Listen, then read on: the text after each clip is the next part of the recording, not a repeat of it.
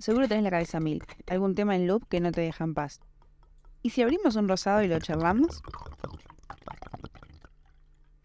Hola, ¿cómo están? Mi nombre es Sofía. Este proyecto lo tengo en mente hace muchísimo tiempo. Mi intención con un rosado y algo dulce es crear ese momento en el día o en la noche en el que te sientes estés con vos, conectes con vos, te abras un vinito rosado o cualquier otro vino que te guste, te hagas un café, un té, lo que sea, y hablemos un poco de todo lo que se nos suele cruzar por la cabeza y no logramos verbalizar o no tenemos con quién hacerlo. Las personas estamos en constante cambio, así que todo lo que escuchen en este podcast es mi opinión y visión momentánea. Tómenlo con tranquilidad.